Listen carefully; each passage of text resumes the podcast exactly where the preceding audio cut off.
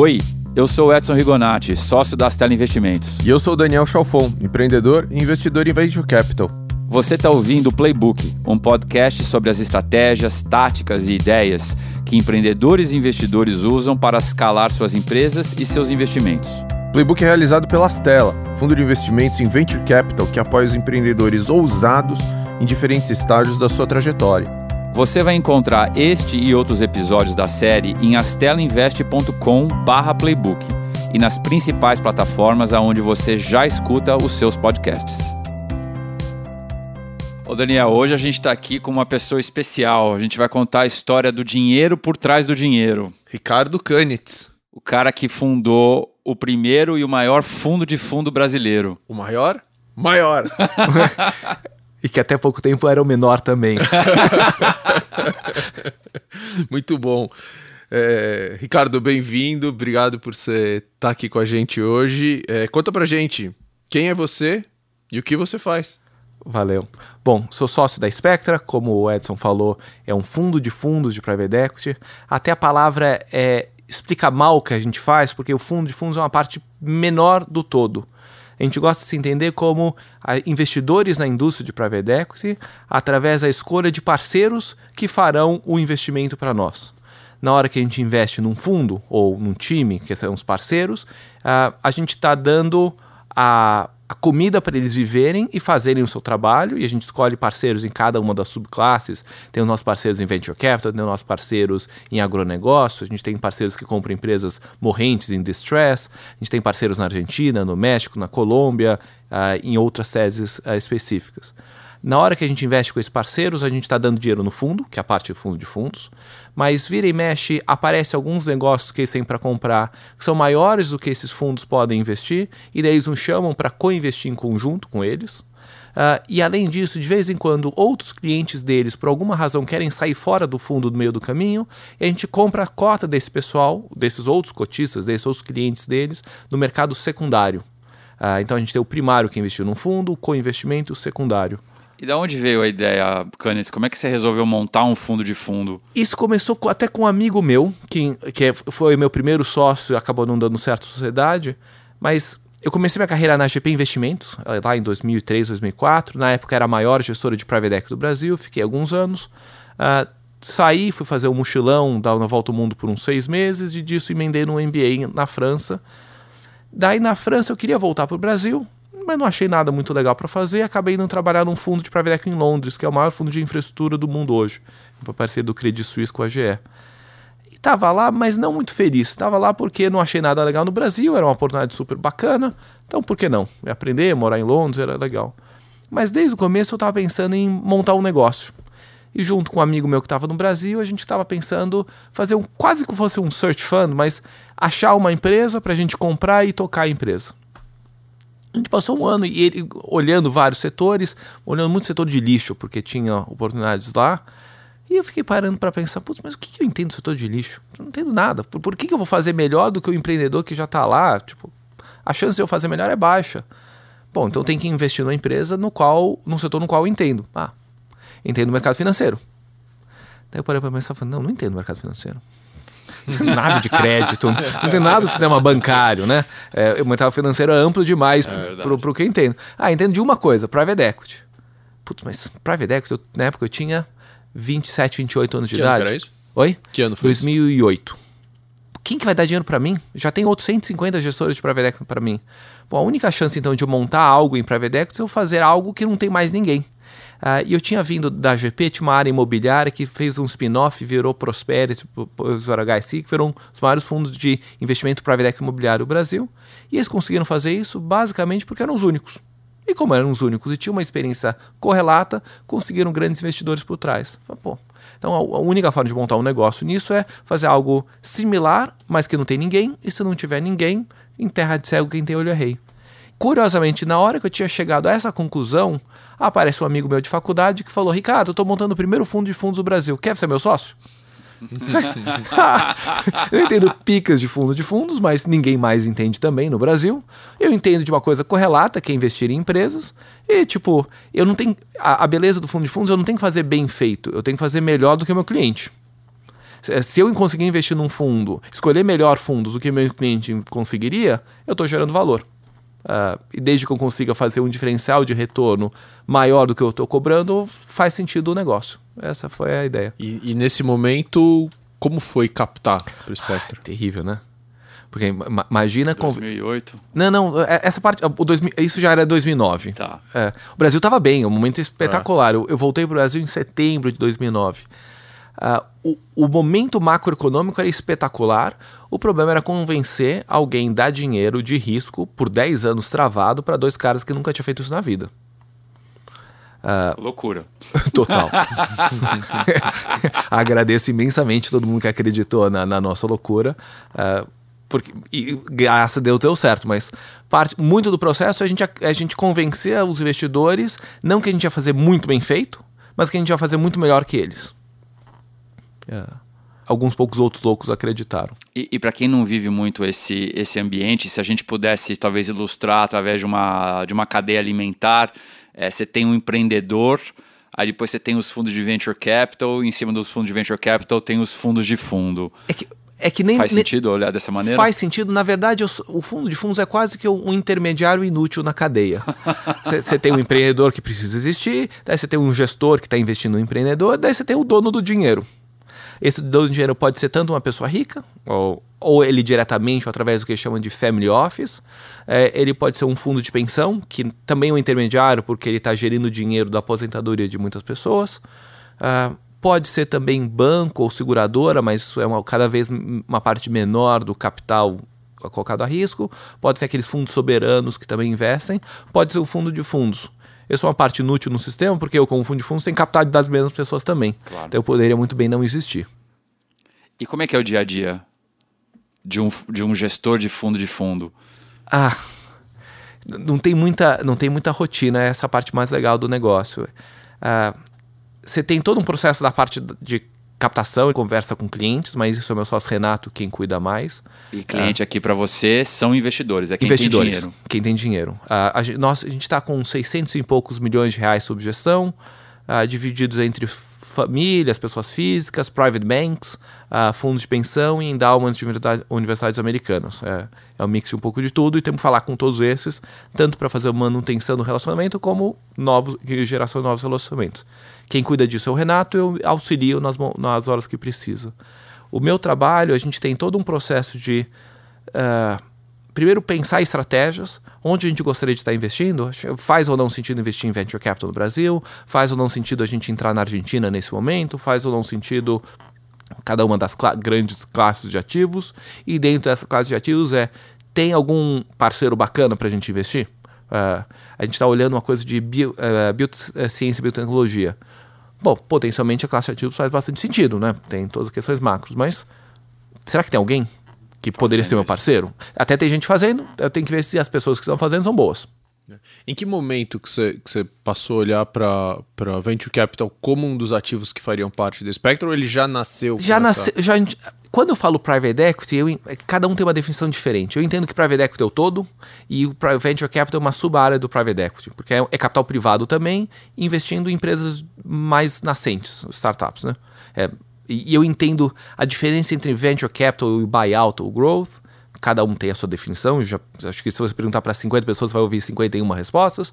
A minha visão é o venture capital é quando está financiando prejuízo. Então, a empresa tem prejuízo e você, ele precisa de capital para ela continuar viva. Growth capital é financiando o crescimento. Ela não precisaria do seu dinheiro, mas se o dinheiro entrar, ela cresce mais rápido. É. Desde o começo a gente pensava em investir em venture capital, porque faz parte dentro da macro área do que faz sentido. Só que no nosso fundo 1, a gente pensou, putz, meu fundo 1, eu não sei direito o que eu estou fazendo ainda. Vou- meu investidor também não sabe direito o que está fazendo ainda, porque, em geral, ah, eram investidores que nunca tinham investido em capital a risco no Brasil antes. Para que ir logo no começo ir no que tem de mais arriscado no, no ecossistema?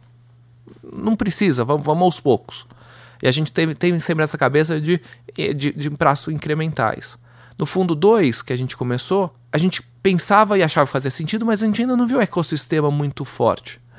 E curiosamente, um, foi até quando a gente se reencontrou, nos jantares que, aquela, que a eBricks fazia, Sim. ah, em 2013, 14, uh, que ela chamava vários players da indústria, tanto gestores de VC, investidas, bancos de investimento, advogados, que na primeira vez que eu falei, pô, existe um ecossistema. Tem gente. Tem gente. Eu achava que era um, eu, eu, é um outro gato pingado, mas até eu já conhecia a maioria das pessoas, mas na hora que você, eu vi todo mundo, daí que veio o clique. Falei, pô, o ecossistema existe agora e, portanto, faz sentido entrar mais pesado em venture capital. Eu tinha trabalhado na GP, e a GP anos 90 tinha investido pra caramba em Sim, VC. B2W, né? B2W, Elefante, Elefante. não sei se... Nossa. Por aí vai. Mandique. Mandic. É, e não tinha funcionado, entre outras razões, porque não tinha um ecossistema. Na hora que a gente viu, a gente falou, pô, chegou a hora de investir nisso. E como é que você viu a evolução, ou tem visto a evolução desse ecossistema dentro dessa cadeia produtiva como um todo? Uma pergunta. Primeira coisa que a gente tem visto é a altíssima mortalidade de gestoras de venture capital. Uh, a barreira de entrada para você virar um VC é baixa, muito menor do que virar um fundo de private equity. A razão óbvia é que é mais difícil você levantar 100 milhões de reais do que 5 milhões de reais. Uh, então muita gente, é, é, a gente viu muito caras ricos, ganhou algum dinheiro ou um herdeiro de alguma família que tem uma partezinha da herança, falou, vou virar um VC, bota uma plaquinha e virei VC. Uh, uma boa parte disso não vinga. Ah, tenta dois anos, não deu muito certo, conseguiu um emprego em outro lugar, fecha as portas. Uh, então a gente tem visto isso e acho que é um, ainda é um problema para a indústria. A gente já mapeou tipo 50 gestores de VC. Fala mais um pouquinho disso, porque geralmente os empre... o que a gente escuta dos empreendedores é o oposto, né? Os empreendedores têm a impressão que não tem dinheiro, que não tem gestoras. É, e você está do outro lado do mercado vendo tudo.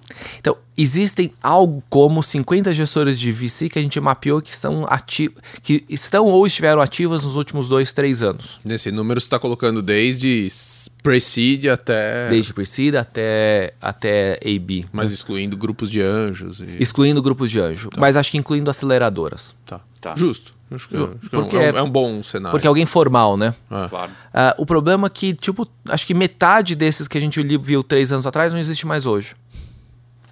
Porque era alguém, não sei, mudou de emprego, fechou, conseguiu um emprego no Itaú. Uh, e acho que isso contribui para o fato de o empreendedor não ver isso como um investidor sério ou porque a pessoa que ele, ele, ele sabia de um nome, e ele sabia do nome que estava ativo há três anos, não sabe do nome que está ativo hoje. Uh, e por isso talvez então ele não, não, não veja esse capital. E também é dinheiro pequeno, um cara tá fazendo cheque de um milhão de reais, dois, não, e dá fazer dois investimentos por ano, três, não, talvez uma boa parte disso não gera uma massa crítica para a indústria. Faz todo sentido. E aí que nesse teu universo aí de 50 gestoras, o, o que você olha num gestor de venture capital? Boa pergunta. Responder de forma genérica depois para o específico. Quando gente, o que, que a gente busca numa gestora? A gente busca uh, gestoras que tenham cinco grandes habilidades que a gente entende como processo produtivo do investimento. É a gente que saiba originar bons negócios e tem uma network, tem alguma capacidade para conseguir atrair bom, boas oportunidades de investimento. A gente busca gente que sabe analisar bem essas oportunidades e, e saber selecionar o que é bom do que é ruim. A gente sabe, busca gente que sabe estruturar bem a aquisição, isso é mais para o private equity, negociar bom, bem termos e condições, estruturas, etc. E fazer boas tomadas de decisão.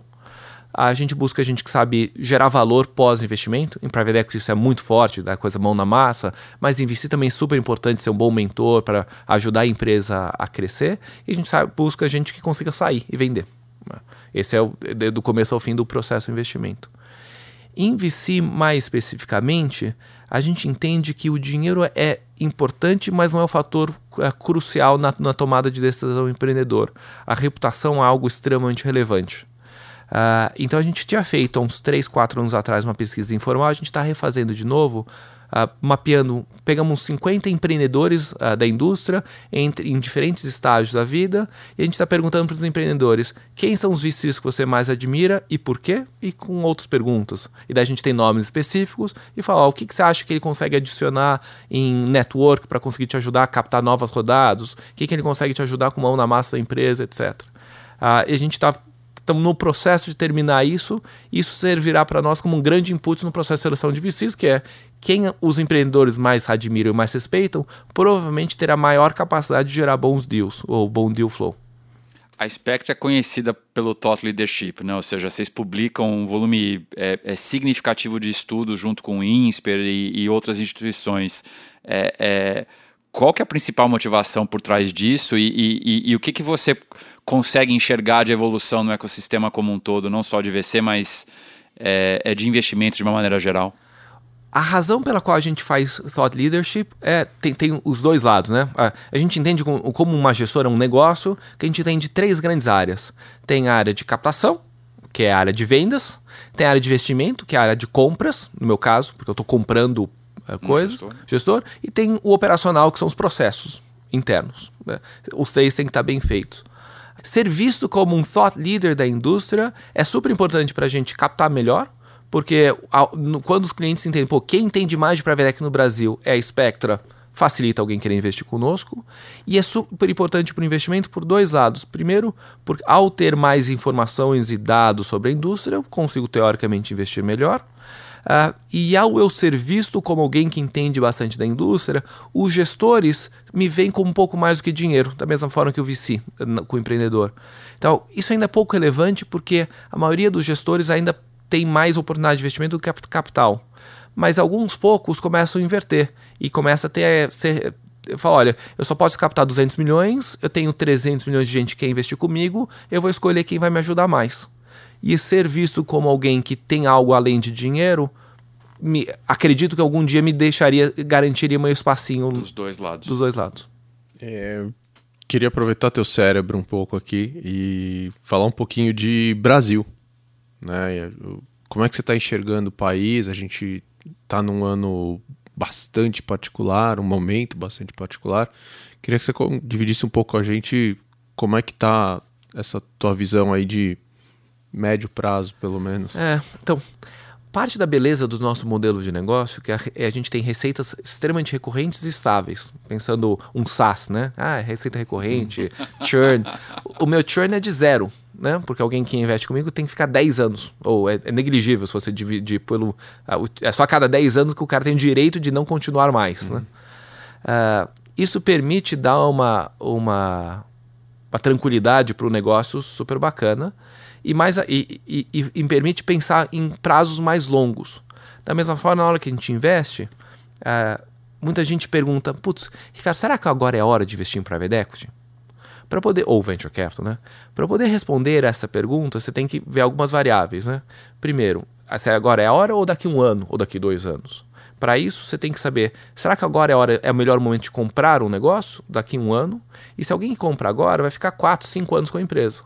Então, para se eu sei saber se agora ou daqui um ano é, é, é, daqui um ano será melhor do que investir do que agora, eu tenho que saber se daqui 5, 6 ou 7 anos serão melhores momentos para você vender um ativo, porque parte relevante claro. não é só a compra ou venda. Uh, portanto, eleição, tipo, muita gente falava no começo em 2012, Grécia. O que, que você acha que a Grécia, a crise da Grécia de 2012 vai afetar a curva de juros e isso senão não será que não é a hora de investir? Não faz a menor diferença em prazos de 10 anos qualquer coisa que acontece na Grécia. A gente falava em 2014 que o principal risco que a gente via macroeconômico para o private equity era se o Brasil fosse virar uma Venezuela, que daí sim ferrou. Quando a regra do jogo deixa, a regra de mercado deixar de existir, daí de fato você não tem mais mercado. Mas oscilações são muito pouco relevantes na nossa indústria. Ah, até porque a gente tem um segundo elemento. Ah, quando eu invisto no primário, que investiu num fundo ou com investimento investir numa empresa, se a economia vai bem, tende a ser um pouco melhor. Não é, não é perfeita a relação, é, mas tende a ter uma correlação positiva. Por outro lado, quando a economia vai muito mal, tipo que a gente teve 2014 e 2015, a gente tem muito mais oportunidades de secundários. É, de gente querendo vender suas cotas no desespero a qualquer preço ou a qualquer momento. Uh, e daí eu compro secundários ou participações a descontos muito grandes, o que me gera um retorno melhor. Então isso é quase que um hedge. Então, se tudo for muito pior, eu compro mais secundário. Se tudo for melhor, vai ter menos secundário, mas os primários vão ser melhores. Mas a sua visão é bem positiva. Se você for hum. olhar em 10 anos. Não, não é. Não? Eu acho que o Brasil vai ser sempre cíclico. Esse é, eu acho que a, o Brasil é o Brasil. Vai acertar o ciclo. Sempre, sempre, sempre será. Vai ter momentos de alta, momentos de baixa momentos no meio do caminho. Uh, na alta vai todo mundo achar que vai continuar subindo para sempre, na baixa todo mundo vai achar que vai continuar caindo para sempre. Eu acho que é isso. A gente agora está no, acho que no momento a baixa aconteceu, está começando a nova alta. Eu fico atento só para ver quando que a gente vai não estar tá no novo pico sem perceber. Reversion to the mean. Reversion to the mean. hum. E é, se eu sou um gestor, como é que eu faço para chegar na Spectre? Como é que eu faço para ser considerado pelo, pelo Candidates? Me liga.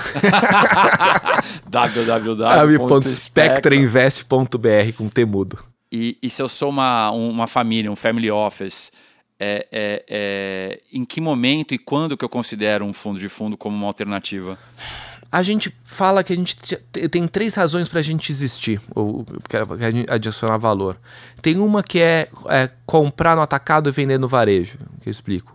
Vários fundos têm um mínimo para investir de seus 5, 10 milhões de reais. E são fundos que vão comprar 5 a 7 empresas, que é relativamente concentrado, e portanto, se uma empresa for mal, atrapalha muito a rentabilidade do fundo, o que significa que você não quer colocar todo o seu dinheiro de private equity no único fundo, quer colocar 5, 6. E além disso, não quer colocar todo o seu dinheiro em private equity, isso é uma parte pequena do, claro. do patrimônio. Então, em geral, um investidor, para fazer um portfólio diversificado, uh, bem feito, alguém que teria que ter tipo um bilhão de reais de patrimônio para conseguir colocar 50, 100 milhões de private equity e desses 50, 100 diversificar de uma forma bem feita. Eu permito um cara de 500 mil, com, com 500 mil reais investir de uma forma bem diversificada na indústria. Então eu permito uma, um, um tipo de investidor muito menor do que se ele fosse uh, ter que fazer diretamente. Esse, é um dos benefícios. Benefício 2 é que teoricamente só faço da, eu só faço isso da vida e que teoricamente faria melhor do que alguém que faz 10 coisas ao mesmo tempo. Claro. É, a, a gente acredita em especialização e a especialização gera algum tipo de performance melhor. Uh, se essa performance for maior do que o 1% ao ano que eu cobro de taxa de administração, então eu geraria valor para o meu investidor. Uh, então, nesse momento faz sentido. Então, é um investidor que faz muitas coisas da vida e não consegue se focar só em investimento. E, e investimento em private equity vai ser uma parte tão pequena do patrimônio dele que não faz sentido ele dar foco, então faz sentido terceirizar. Muito legal. Ping-pong? Ping-pong. Vamos lá. Kanitz, o que você está lendo? Acabei de ser pai, então tô com um filho de quatro meses, estou lendo uns três livros de. Revista Pais e Filhos. é, é, Father's Guide to The New Father. É um, é um livro sobre como ser pai, pai específico, né? Pai, ou mãe, é. Só para sobre o processo de ser pai e alguns outros. Uh, Bom, deve ser mais divertido do que o que esperar quando você está esperando, né? É, aqueles livros com qual o nome do bebê, né? Que tem uma conjunção astral de letras. É. É. Esses já foram. É, já passou, né? Agora você precisa de alguém para dar esses livros. Mas né? eu tô cada vez menos lendo, e até um pouco da conversa que a gente teve antes de começar aqui, cada vez mais vendo vídeos como forma de informação. Calma. Calma, né? Você vai assistir muito Discovery Kids. É. Calma, sua vida vai mudar. É, calma. Vai ficar muito mais interessante. Quem te influenciou? Ah, é, é, essa é uma pergunta legal que o Edson sempre gosta da, da resposta. Vou, dar um, vou falar um pouco uma história para chegar nisso. Quando eu estava na faculdade, última semana antes de me formar, um dos meus melhores amigos falou: Putz, isso é 2004. Janeiro você estava fazendo faculdade aonde? Em Harvard, nos Estados Unidos. Eu comecei no Brasil na USP e fui fazer o último ano lá. Os meus melhores amigos falaram: Putz, Ricardo, tô montando um negócio que a gente vai copiar o Friendster, mas vai ser um pouco melhor para A, B ou C. Uh, vamos? Vem vocês, meus sócios, começar junto? Eu fiz umas duas, três perguntas. Falei: Como você vai ganhar dinheiro? Ah, banner. Falei: Putz, banner. Não, tipo, a gente está em 2004, a bolha já estourou. Se provou que, que você ganha dinheiro aí no e-commerce. Tem que ter venda e não propaganda tal.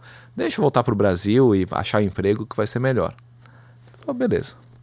Esse cara se chama Eduardo Saverin. E ele estava montando o Facebook com marca. Uh,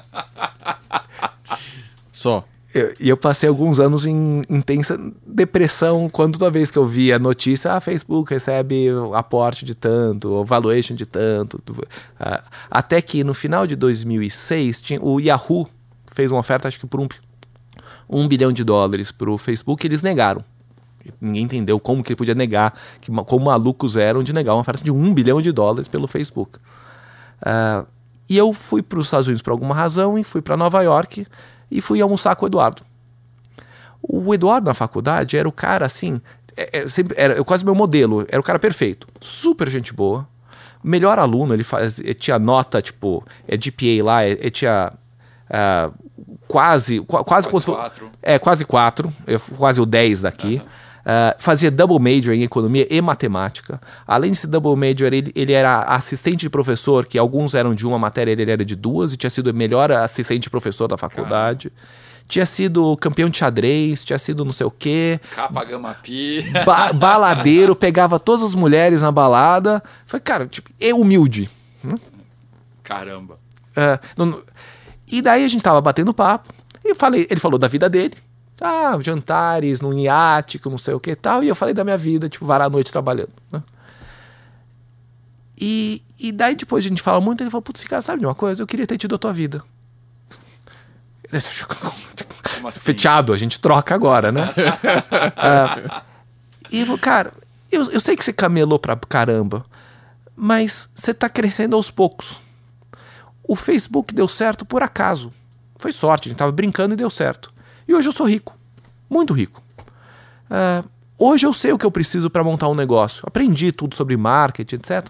Mas vou montar um outro negócio? Para quê? Para ganhar mais dinheiro? Tipo, fica meio sem sentido fazer só pelo dinheiro, dado que eu já tenho, né?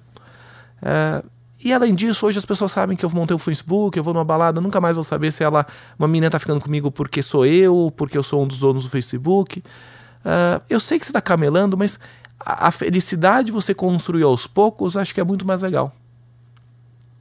Puta ensinamento, né? Puta ensinamento. E, e, se eu puder aqui abrir um espaço aqui no nosso ping-pong, é, é, que eu acho isso tão relevante que você está trazendo, é, assim, como é que você enxerga e, e o que, que você falaria para essa geração de empreendedores? O que, que é sorte e o que, que é talento? Né? Ou seja, é realmente sorte? É quanto tempo eu dedico para uma coisa ou outra? Como é que você é, transforma isso que você vivenciou, que talvez né, uma das empresas mais valiosas, é, é, pelo menos da década, né? É, você tira alguma lição disso ou, ou, não? Da sorte, do meu azar de não ter não, entrado? Não, não, do ou Facebook das... ter dado certo. Ah, eu, eu não sei os detalhes do, do que, que eles tá. fizeram para dar. Eu consigo medir muito pouco de quanto foi sorte e quanto foi competência. Até porque o Eduardo saiu muito cedo do Facebook, como vocês viram no filme. Verdade. Já vocês viram um filme, o Social Network. Uhum. Lembra aquela festa caribenha? Sei. Eu tava lá. Saúde de fantasia. Uma fonte de informação. Facebook. eu, eu tô tentando usar cada vez menos, porque vicia. Tem uma fonte muito legal, eu tenho um, um agregador de informação que é muito bom para investimentos, que é um tal Pinebase. Uh, Pinebase. Pine de Pine Tree tá. Base.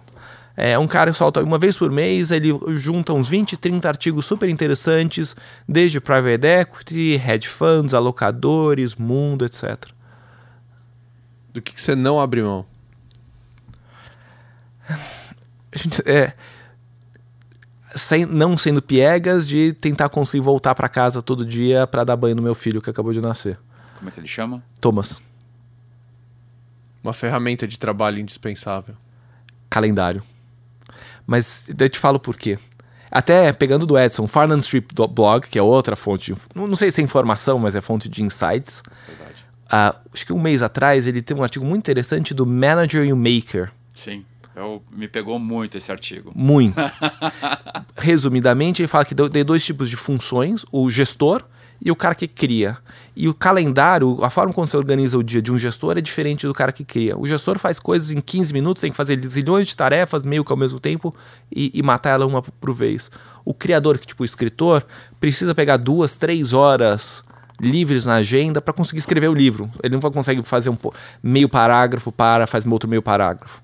Uh, então, uma, uma coisa muito importante, sempre que eu preciso fazer algo como criador, e nosso trabalho tem que ter muito, é bloquear três horas na agenda para impedir qualquer coisa de ser marcada nessa hora. E aí o que, que você faz? Você bloqueia e fica no escritório ou você bloqueia e sai? Quando eu não tinha filho, às vezes eu ia para casa. Mas muitas vezes eu vou para a sala de reunião eu bloqueio, vou para a sala de reunião para conseguir ler um documento importante, um regulamento importante, escrever um memorando, alguma coisa assim. E acho que imagino que isso deve fazer parte também da tua dor de crescimento, né? Porque agora você está com quantas pessoas na Spectra? Estamos indo para nove pessoas. É, ou seja, para quem não é. não está acostumado com esse mundo, é, é, é, muita gente, né? É muita gente. Até porque quando o Edson me conheceu eram duas. É. É, eu Você e já o... fez o triple triple. É, é, agora... era eu e o Rafa, que é o meu braço direito e sócio. Daí a gente, daí veio o Renato, que é o sócio comercial. Daí a gente contratou o Fred, que daí depois a gente chamava que era o Rafa do Rafa. Agora já tem o Rafa do Rafa do Rafa. e, embora você já tenha dividido essa história do, com o Eduardo, eu queria te perguntar, talvez você queira repetir, mas um grande aprendizado de negócios que você recebeu de alguém ou que você mesmo tenha acumulado aí da tua trajetória? A gente quando começou em a gente começou em dois, eu comecei em 2009 com aquele antigo sócio, não deu certo, 2011 a gente brigou, 2012 eu recomecei como Spectrum. Uh, e nessa mesma hora que eu comecei, um conhecido meu estava começando um negócio dele, que é uma outra gestora. Uh, eu tava eu e o Rafa sozinhos numa, uma, pegando a parte do escritório do meu irmão, uh, que tinha uma coisa de comércio internacional, estava usando duas cadeiras, sem quase nenhum dinheiro e fazendo acontecer. Esse outro conhecido começou já com três sócios, pegou um milhão de reais ou algo como isso de, de seed money de uma, uma boutique de M&A grande que ia financiar ele para fazer crescer e tinha começado já com nove pessoas, com três áreas de negócio. Uh, passados seis, sete anos, a gente cresceu para nove pessoas, 600 milhões de reais, etc. Aquele pessoal andou de lado. Uh, e uma coisa que a gente fez, que acho que foi muito bem feito, foi foco. Faz, a gente fazia uma única coisa, que era fundo de fundo de private equity. No, na, na, vida, enquanto esse outro pessoal, tipo, montou uma área de ações, um multimercado, um family office, todas coisas super interessantes, eles eram competentes e, e capacitados para fazer tal mas ao atirar para vários lados ao mesmo tempo, não focaram e nada deslanchou. Como a gente tinha foco, a gente começou a virar thought leader na indústria, ou começou a entender bem da indústria, e com isso no, no, foi mais fácil convencer que a gente entendia mais que o resto e virar uns thought leaders. A gente começou a entender cada uma das sub-áreas e qualquer, cada uma das alavancas de valor que tem feito a gente conseguir crescer bastante. Como é que foi crescer filho do Stephen Kennedy? Ah, eu... Aproveitando para fazer uma homenagem é, pro seu pai. É, é, muito legal. Meu pai é um, é, um, é um pensador fora da caixa por natureza. E, e esse é um dos grandes ensinamentos que eu. Ele nunca me falou isso, mas eu sempre aprendi que é. Se vai ter uma opinião, tem uma opinião original. Uh, em vez de você basicamente recitar o que outra pessoa está falando como se fosse sua uh, e conseguir pensar não nos próximos três meses, mas sim quais serão as mega macro tendências para daqui 10 anos, é algo que hoje é extremamente importante no nosso negócio. Mas ele te lia a história dos três porquinhos ou ele já lia macroeconomia já no berço? Três porquinhos não, macroeconomia também não, mas a, a, primeira ação que eu comprei foi com 11 anos de idade. 11 anos. E daí ele me deu um livrinho, vai anotando aqui para as ações que você está comprando. É, ele me explicava sobre pro o problema da dívida externa quando eu tinha seis anos de idade. Isso era para falar que não ia aumentar a mesada. Pô, muito legal. Animal. Super obrigado, Canitz. Valeu. Você ouviu o Playbook, um podcast sobre as estratégias, táticas e ideias que empreendedores e investidores usam para escalar suas empresas e seus investimentos. Ouça esse e outros episódios acessando astelinvest.com/playbook ou na sua plataforma de podcasts preferida. Obrigado pela sua audiência e até a próxima.